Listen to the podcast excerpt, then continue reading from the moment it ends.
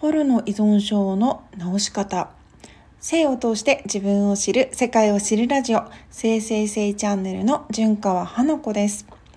今日はですねあのメールで問い合わせというか質問をいただきましたのでそれに答えていこうと思います。思います。とと、はじめまして、ノートで純川さんを知り、いつも刺激と勇気をもらっています。かっこ笑いということでね、あの嬉しいです。ありがとうございます。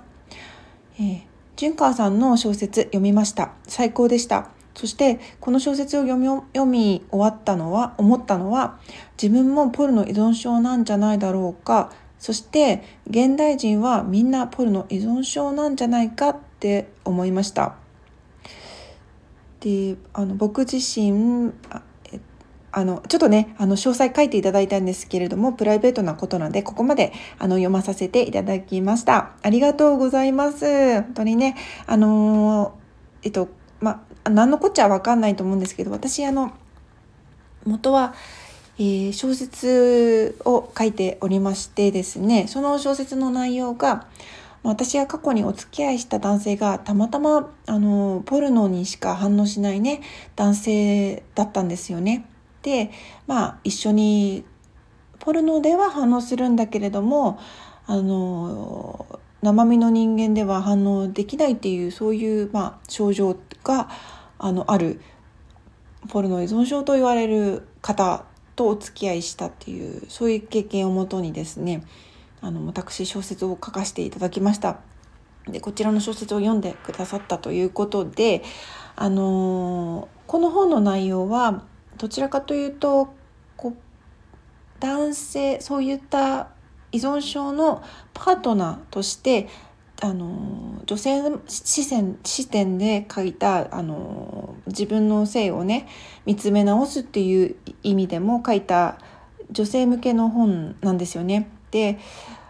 あのポルノ依存症の治し方については書いていないんですよ。そして今までこうこちらの音声配信でもポルノ依存症については話してきたんですけどあんまりその具体的なその直し方とかそういうのはまあ私は専門家じゃないので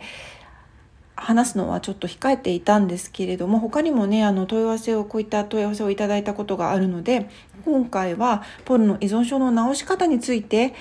あの話していこうと思います。であのちょっとね熱くなっちゃうと思うんですけれどもえー、聞いていただけたら光栄です。で単純に考えるとポルノに依存しているんだからとにかくポルノ立ちを考えている人があの多いなっていうふうに私の感想としてあるんですけれどもこれって実は逆効果なんですよね。あのもう見ちゃいけないよって言われるとこう自分をね押さえつけちゃうと余計ね人間って見たくなっちゃう生き物なんですよね。ダイエットの例で言うと食べちゃいけないねもう食べたら太るから食べちゃいけないっていうふうに思えば思うほど余計に食べるっていうことに意識が向いて食べ物のことが頭から離れられなくなるっていう経験された方いらっしゃいますかね。まあ、それと同じなんですよね。こあの AV はダメだとかめちゃいけないって思うといけいけないっていうその否定することによって強く強くこう見たいっていうふうに思ったり AV のことを常に考えている状態になっちゃう。まるまるしちゃいけないっていう否定から入ると余計にそっちにフォーカスして見たくなってしまうっていうわけなんですよ。アダルトビデオが見たいなら見たいだけ見ていいそして少しだけ考えてみてほしいんですね。どういう時にあなたはアダルトビデオを見ていますか？なんとなく習慣化しているからそれとも辛いことや日々のストレスの息抜きのためでしょうか？どういう時って言われてもよくわからない人もいるはずです。スマホをなんとなく触ってしまうようにあなたはポルノを見ているっていうね場合も多いと思うんですよ。アダルトビデオ業界の方々はユーザーのニーズを汲み取りつつ日々新しい作品をね世の中に生み出していますどうしたら飽きずに視聴を続けてもらえるかっていうのを考えてより刺激が強くより過激でよりエッチなエロい動画を生み出そうと努力しているこれはどのビジネスにも同じことが言えます。商品や作品を長く愛してもらいたい使ってもらいたい見てもらいたいというふうに思ったらクオリティを上げるほか新作を出し続ける必要がありますよね。だからこれはねより刺激が強くより過激でよりエロい動画を作るっていうことは企業努力とも言えます。でもこのことが原因で自覚症状がないままポルノ依存症になっているケースは多いです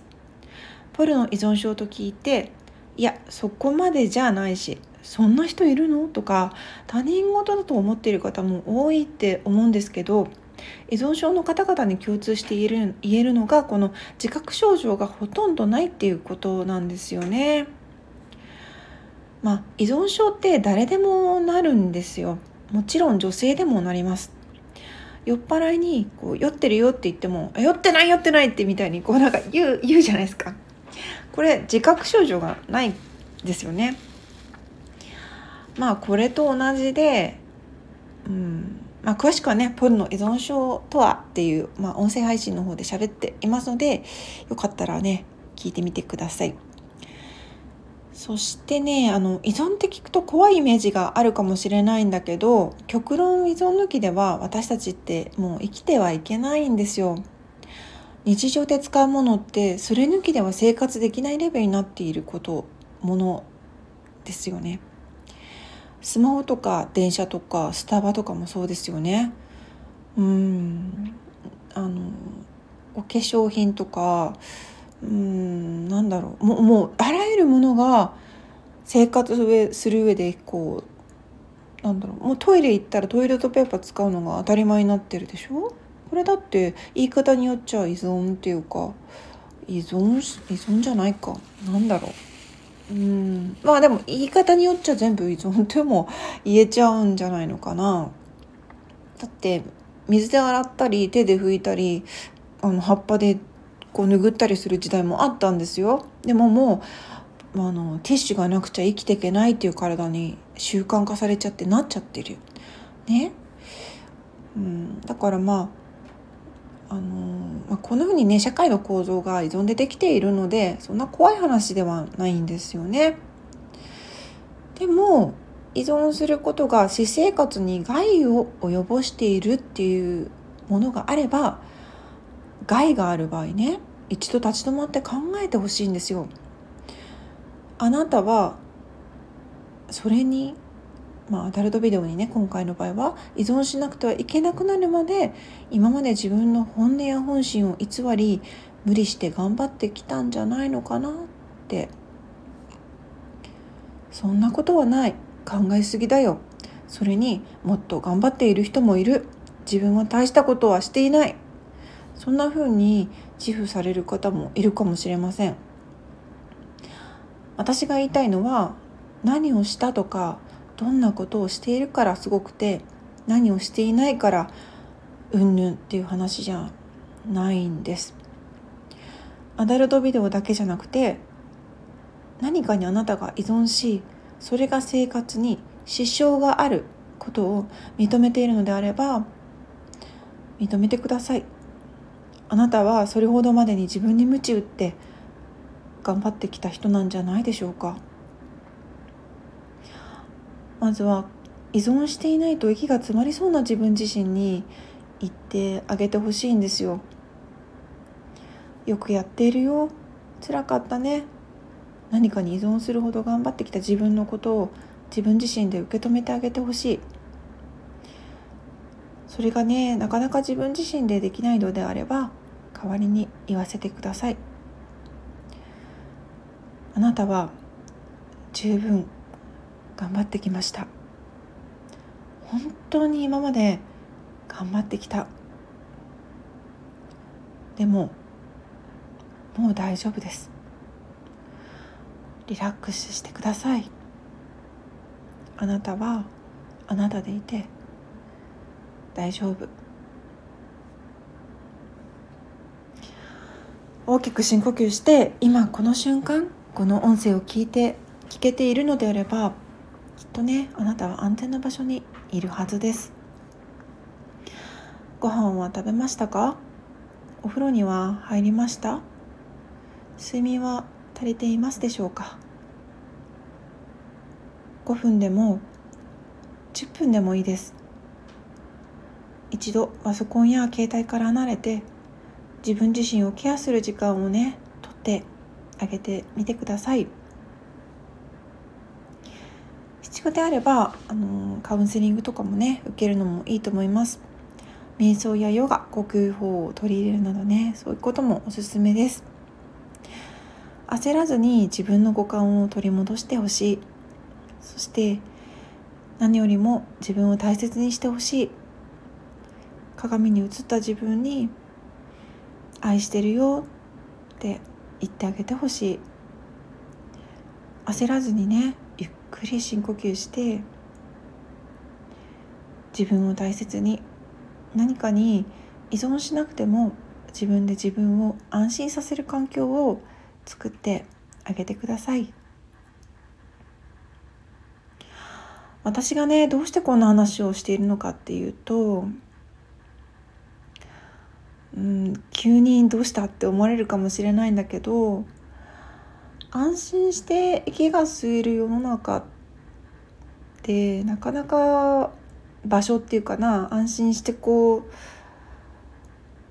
人とコミュニケーションが取れる場所ってなかなかこう私自身もなかったんですよ。恐れや恐怖ストレスからなんか逃れるためにたくさんその情報とか商品とかサービスとかいっぱい売られてるんだけどそういうものをねあの逃れるために一生懸命こうあなんだろうそういうのを購入したりとか完璧な自分を目指してね頑張るんですけどまた新たなコンプレックスを煽るような社会があのなんかできているような気がするんです。だって完璧なんかないしそれちょっと変だよって人から言われたらそれは変なわけでしょ完璧を目指して完璧になったとしても完璧って変だよって言ったら今度完璧がコンプレックスになるそういうなんか思考回路でいるといつまでたっても不安だしストレスがかかるしうん安心なんかできないと思うんですよ。なんかそんなことよりも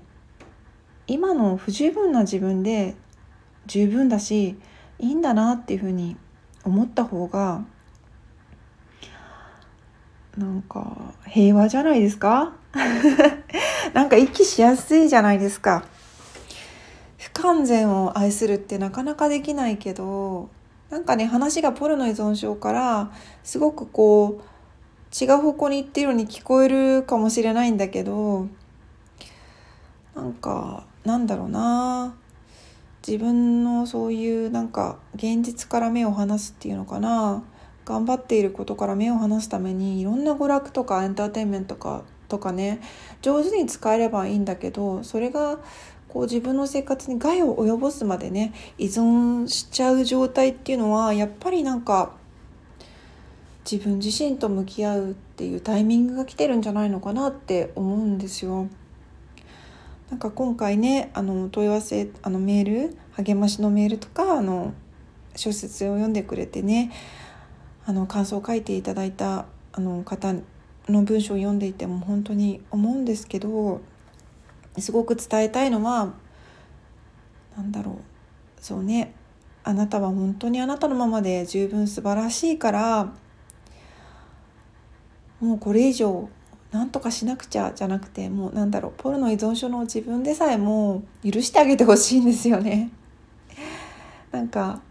全部その、A、ポルノ依存症だからって言って AV が悪いわけじゃないしそうなってしまった自分もにも別に悪いわけじゃなくて何かから逃れるほど頑張ってきたっていうことを私はなんか否定はできないしやめてくださいなんていうような気持ちには、ま、ならないじゃないですか。うんだって一生懸命生きてるんだもん。まあなんかちょっと回答になってるかわかんないですけどとにかくね安心させてほしいんですよ自分自身を。うん、こういろんな情報があるからあえてそういう携帯とか、うん、パソコンとかそういった場所から一歩まあシャットダウンして一人になれる時間を作ってほっとする時間を少しでもあの作って自分を大切にいたわってほしいと思います。男性こそね女性はなんかそういうヨガとかそのいろんな方法とかが別になんか悪じゃなくってなんか自分を大切にするって意識高いみたいな感じにこうななんかメディアが言うか言ってる言ってくださるおかげでなんか取り入れやすいんだけど男性ってつい頑張りがちだからもっともっとっていうふうにこう頑張っちゃう人が多いと思うんだけど男性こそねそういうゆっくりした時間を作れたらいいなって本当に思ってます。はいまあこの私のまあ前ね以前付き合っていた男性もすごく頑張り屋さんの方だったのでその方に向けてもねいろいろ思うことはあるんですけどこういったあの私の経験をもとに書いた先ほども紹介したんですけどあの小説「フィーリング・トゥーバーお相手はポルノ依存症」っていうねタイトルの書籍の方はあの Amazon の Kindle 書籍の方も発売中です、えー、気になった方はチェックしてね。うん。でまあこの音声配信を聞いている皆さんは多分何かしら性に対してこれじゃいかんのではっていうふうにねそういった問題意識をお持ちのまあ私からしたらもう世界遺産レベル級にもう稀有な存在の方々だと想像しています。私はそんな変人いや素晴らしい方々と本当につながっていきたい。深くね思っています。願っています。2月にねお話し会もする予定ですしいろんな方とコラボもしていきたいというふうに考えています。突然私からご連絡する場合もあるかと思いますが、あのー、よろしくお願いします。もちろんね私とおしゃべりしてみたいっていうクリエイターの方発信者の方がいたら是非ご連絡ください。楽しいこと何かね一緒に企画して、えー、発信できてできたらいいなって思っています。ここまで聞いていただきありがとうございます。純川花子でした。